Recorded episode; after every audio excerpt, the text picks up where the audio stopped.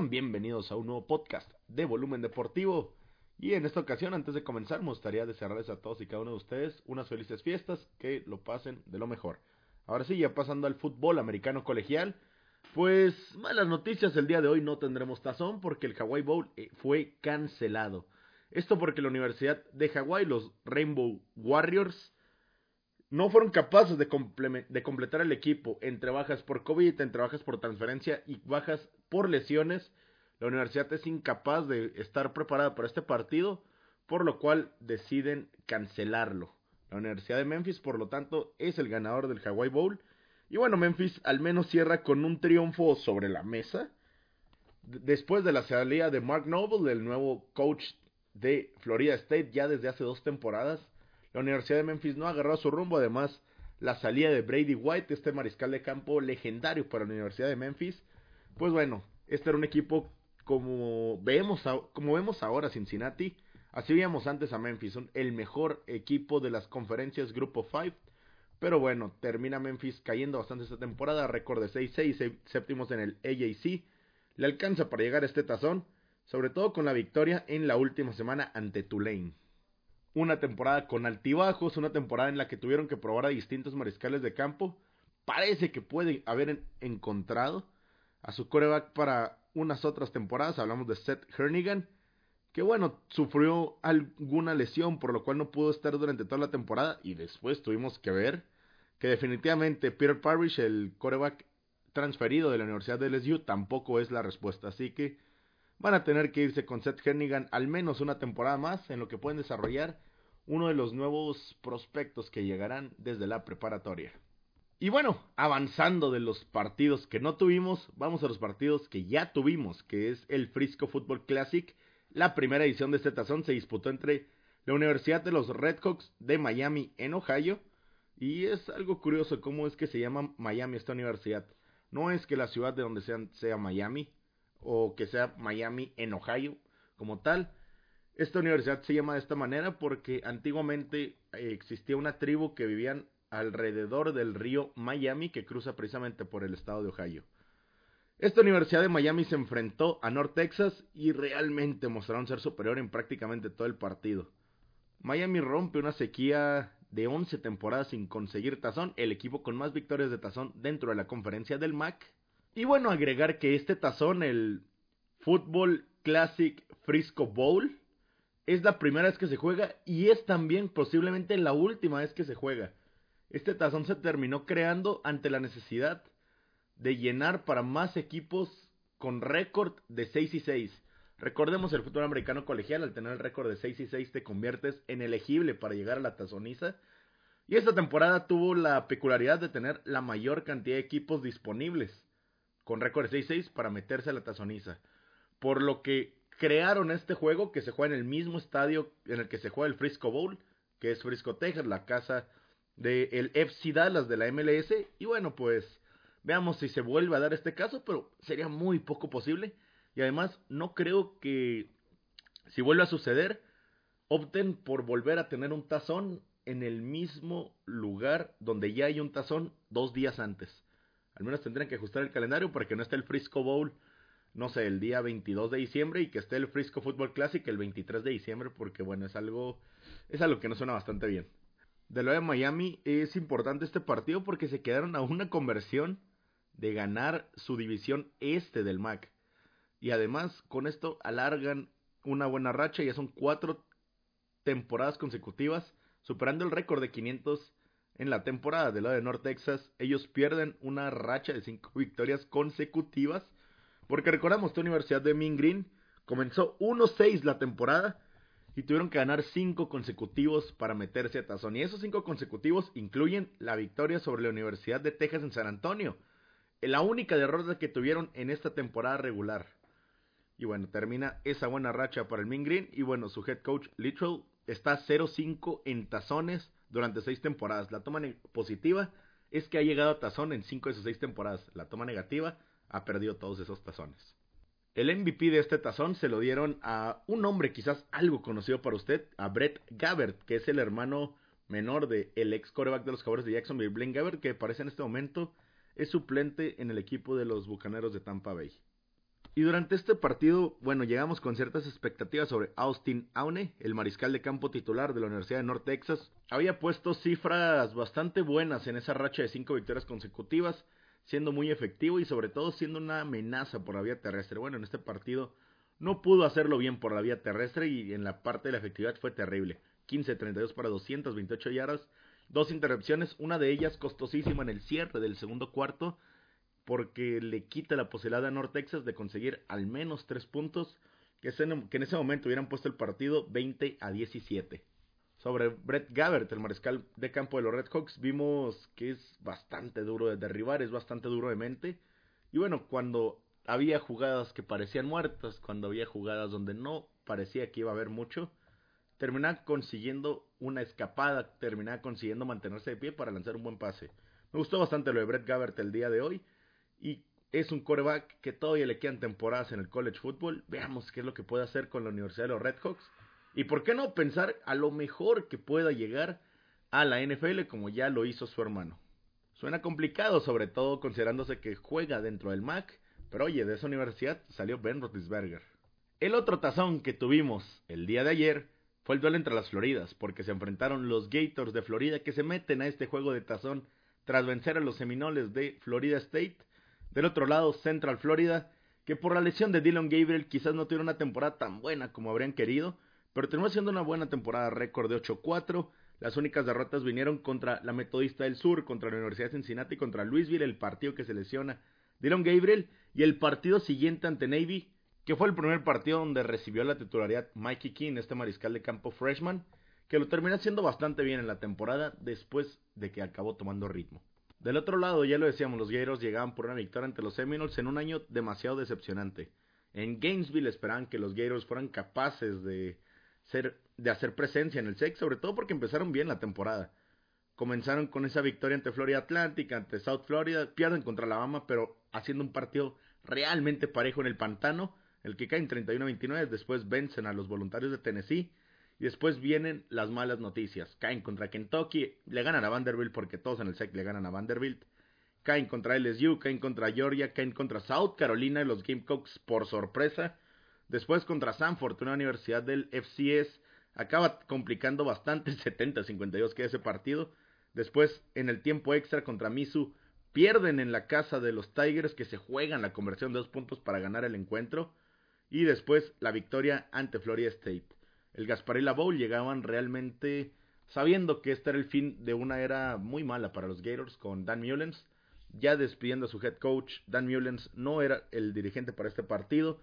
Su mariscal de campo, Emory Jones, ya sabiéndose que fue una decepción, termina pidiendo su transferencia para salir de la universidad.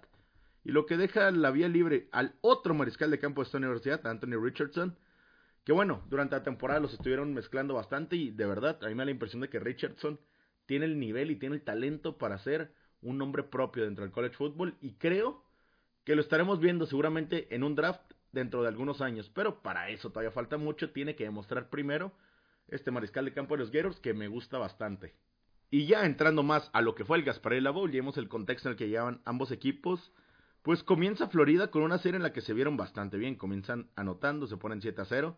La Universidad de Central Florida responde con anotación, fallan el extra, después consiguen un gol de campo, se toman la ventaja 9 a 7. Florida para cerrar el primer tiempo anota gol de campo y pone el partido 10 a 9. Y ya en el tercer cuarto aparece el nombre propio de este partido para Central Florida. Anotan 17 puntos en este cuarto y realmente la figura de este partido, Isaiah Bowser. Este corredor que tiene una pinta increíble, es un corredor que seguramente estaremos viendo en la NFL en años próximos porque realmente es increíble. 35 acarreos, 155 yardas, múltiples escapadas, lo vimos superar a, defensivos por fuerza, por agilidad, por versatilidad. Es increíble lo que hizo Isaiah Bowser ante la defensiva de los Gators el día de ayer. Que insisto, eres parte de la Universidad de Central Florida, una universidad del Grupo 5, una temporada un poco decepcionante, y le hiciste eso a una universidad que no solo está dentro de las primeras cinco conferencias, sino que está dentro del SEC. Eso es bastante bueno para el currículum de Isaiah Bowser. Y bueno, basta, es necesario mencionar que los Gators evidentemente son una universidad en el estado de Florida. Ellos se encuentran en las, en el, ¿cómo le dicen? en la ciudad universitaria de Gainesville, que está a unas 130 millas de Tampa Bay, donde se termina jugando el tazón. Y las universidades de Central Florida son de Orlando, están a unas 100 millas donde está el tazón. Este era un partido que significaba mucho para, sobre todo para la Universidad Central Florida, porque cuando eres un prospecto en Florida, cuando eres un, un buen jugador en preparatoria, tú esperas llegar a la Universidad de los Gators, a la Universidad de los Seminoles, y si acabas llegando a Central Florida, probablemente es porque te rechazaron en las otras dos. Toman esta oportunidad los Central Florida y acaban ganando el partido. Esta es apenas la tercera vez que se enfrentan. Primera victoria que consiguen la Universidad de los Golden Knights. Y bueno, esta es su primera victoria ante Florida y además, pues se están reclamando como el mejor equipo en el estado de Florida. Esta victoria ayuda bastante a avalar eso y también, porque también los Seminoles no es que hayan tenido un gran año, ya muchas más universidades de nivel en Florida, pues no existen. Está la Universidad de las Panteras de Florida International, está la Florida Atlantic, los Búhos, pero ya ese nivel es complicado, así que realmente los Black Knights acaban siendo, el mejor equipo de Florida esta temporada. Y bueno, avancemos de lo que fueron los tazones del día de ayer para ir a los tazones que tenemos el día de mañana. Y lo dije en plural, por mera costumbre, el día de mañana tenemos únicamente un tazón, que es el partido entre Ball State y la Universidad de Georgia State en el Camellia Bowl en Montgomery, Alabama. Georgia State busca en este partido poner su temporada con más victorias en la historia del programa, pero tienen que enfrentar a esta Universidad de Ball State en el Camellia Bowl. Los Panthers con su récord de 7-5 se pudieron sobreponer a un inicio de 1-4 y ganaron por 6 los últimos 7 enfrentamientos. Así que realmente están a una sola victoria de llegar a 8, lo que sería una cifra récord. Segundos en su conferencia este del Sunbelt y es la tercera vez consecutiva que aparece en un tazón. El año pasado vencieron a Western Kentucky 39 a 21 en el Landing Tree Bowl y el año anterior a ese cayeron ante Wyoming en el Arizona Bowl 38 a 17. Y este es un partido que realmente a recibir más atención porque es el único partido de colegial que tenemos el día de Navidad, así que va a recibir bastante audiencia, lo que podría ser algo importante para la Universidad de Georgia State Panthers, porque podrían llegar a su mejor cifra de toda su historia en tanto victorias en frente de la audiencia nacional. Del otro lado tenemos a la Universidad de Ball State, un equipo que, vi, que la temporada pasada gana la conferencia del MAC tenían pretensiones de hacer lo mismo, regresaba Drew Plitt, el mariscal de campo histórico de los Cardenales, y acabó siendo algo decepcionante. Por lo mismo, ellos realmente están motivados a ganar este tazón porque es una manera de cerrar una temporada en la que no les fue del todo bien.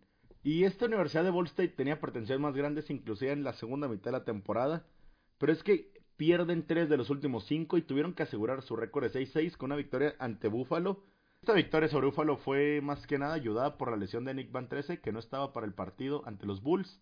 Este mariscal de campo que también está haciendo una muy buena temporada con la Universidad de Buffalo, o al menos una muy buena carrera.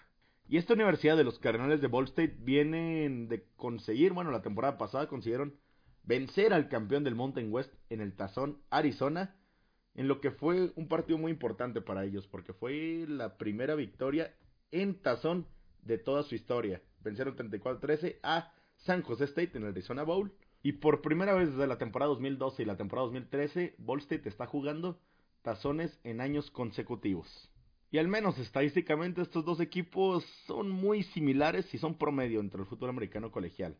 La Universidad de Georgia State es número 83 en puntos, anotando 26.2 puntos por encuentro, mientras que Ball State anota 24.4 puntos por encuentro, siendo la número 94. En defensa, Ball State es la número 70, recibiendo 26.5 por encuentro, mientras que Georgia State es la número 81, recibiendo 27.7 puntos por encuentro. Yo ya había hablado de cuál era el mariscal de campo de los canales de Ball State. Hablamos de Drew un mariscal de campo que es bastante efectivo, tiene 60.5% de pases completos para 2.248 yardas, 17 pases de anotación, contra solo intercepciones por la vía terrestre. El nombre propio de la Universidad de Ball State es Carson Steele, que corrió para 829 yardas, 6 anotaciones en 177 acarreos. El receptor principal de la Universidad de Ball State, hablamos de Jason Jackson con 57 recepciones para 683 yardas y 4 anotaciones. Del otro lado, casi al igual que él, tenemos a Justin Hall con 61 atrapadas, 613 yardas y 5 anotaciones. Además, existe Joe Haynes Tyler con 44 recepciones, 435 yardas y 6 anotaciones. Estos son los principales receptores de la Universidad de Ball State. Ahora nos vamos a la defensiva de Georgia State, que decíamos que en puntos era algo no muy espectacular, pero es que eso cambió conforme fue avanzando la temporada. Ya te decía, Georgia State comenzó la temporada 1-4, la termina 7-5. Así que vimos una mejora sustancial en el equipo de las Panteras de Georgia State. Repasando lo que hicieron en ese tramo en el que terminaron enrachándose, vencieron a la Universidad de Louisiana Monroe 55-21, después a Texas State, los Bobcats 28-16, después a Georgia Southern 21-14. Su derrota en, durante esta racha fue contra la Universidad de Louisiana Lafayette, que bueno, los campeones del Sunbelt, Levi Lewis siendo el líder de este equipo, era complicado. Después vencen a Coastal Carolina, el gigante del Sunbelt, al menos por lo habíamos visto la temporada pasada y al inicio de esta. Vencen 42 a 40 a Coastal Carolina. Después vencen a Arkansas State 28 a 20 y a la Universidad de Detroit 37 a 10. Y dentro de la mejora de esta defensiva está este dato, porque la Universidad de Georgia State permitió en 5 partidos únicamente una anotación en ofensiva. ¿A qué me refiero con esto? Que durante esos 5 encuentros solo recibieron una anotación en ofensiva de los rivales, algo que es realmente impresionante.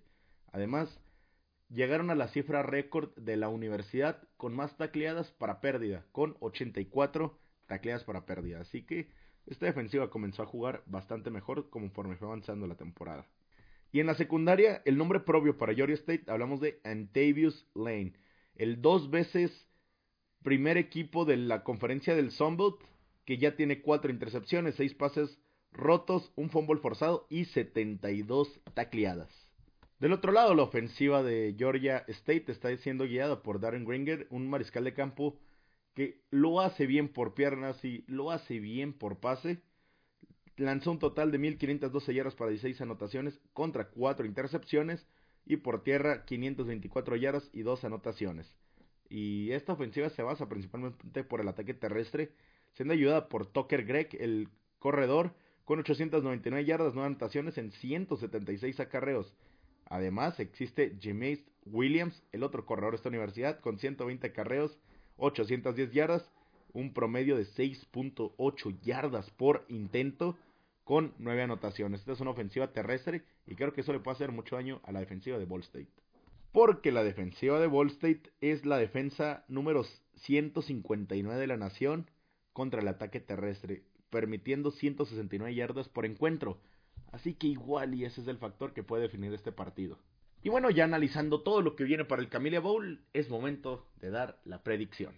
Mi predicción es que Georgia State gana este partido, pero va a ser un partido muy parejo. Creo que Ball State con Drew va a poderle mantener el juego parejo a la Universidad de Georgia State, que con constante ataque terrestre van a estar tomando ventaja. Me quedo con que este partido termina 31 a 27, favoreciendo a las Panteras de Georgia State que conseguirán su temporada con más victorias en la historia del programa. Y bueno, por último agregar unas cuantas historias importantes para lo que va de la temporada y es que este tema me emociona bastante, porque la Universidad de Oregon era un equipo increíble que lamentablemente con un mariscal de campo que por Dios Anthony Brown fue terrible este año y es la principal razón por la que Oregon no pudo vencer a Utah en ninguna de las dos ocasiones. Pues bueno, Oregon busca cambiar eso y ya trajeron en el portal de transferencias a Bo Nix, un mariscal de campo lleno de talento que no ha podido ser regular en los Tigres de Arbon también. Arbon no le ha dado el equipo suficiente para competir dentro del SEC. Y ahora con Bo Nix, mis esperanzas en que Oregon tenga una buena temporada para el 2022 crecen bastante. Además, sabemos la salida de Mario Cristóbal a la Universidad de Miami. Va a ser nuevo año con nuevo head coach, pero me encanta que este nuevo head coach va a tener un quarterback más talentoso que el que ha tenido en la Universidad de Oregon años anteriores desde la salida de Justin Herbert. Y para Bonix es un movimiento importante porque él está buscando hacer currículum para llegar a la NFL. El talento lo tiene y de eso estoy seguro. Tiene un brazo talentoso, es capaz de lanzar mientras corre y eso lo ven bastante los scouts. Y tiene la corpulencia, es, es peligroso yendo por tierra Creo realmente que Bonix puede salirse esta temporada con Oregon, ser increíble. Y por qué no pensar en que va a llegar a ser un quarterback de primera ronda. En este momento yo comparo a Bo Nix con el mariscal de campo que iniciará el día lunes de los Santos de Nueva Orleans con Ian Book. Quizás en este momento no es un coreback que se iría en el draft o se iría hasta la séptima, sexta ronda, pero creo que puede construir su currículum con una gran temporada en los Patos de Oregon y me emociona bastante esto. Además, del otro lado, sabemos que va a haber un nuevo coach en la Universidad de los Troyanos del Sur de California, ya sabemos lo de Lincoln Riley, va a tener un coreback talentoso como Josh Dart. Me encantaría ver una final de los Troyanos contra Oregon en el Pac-12, o al menos ver ese enfrentamiento porque podría ser increíble. De un lado una ofensiva explosiva con Bo Nix, del otro lado una ofensiva increíble con Lincoln Riley y Josh Dart. Bueno, estoy muy emocionado con lo que va a pasar en el Pac-12 la siguiente temporada. Y gran medida es por la llegada de Bo Nix a la Universidad de los Patos de Oregon. Para esto y para más contenido de fútbol americano colegial, siguen en mis redes arroba volumen deportivo en Instagram y Twitter, Pancho Rodríguez en Facebook y además puedes seguir este podcast en Spotify o Apple Podcast y el canal de YouTube Volumen Deportivo. Mi nombre es Francisco Rodríguez, muchísimas gracias por escuchar hasta acá y espero que tengan un excelente día, que pasen felices fiestas, nos vemos en siguientes ocasiones. Hasta luego.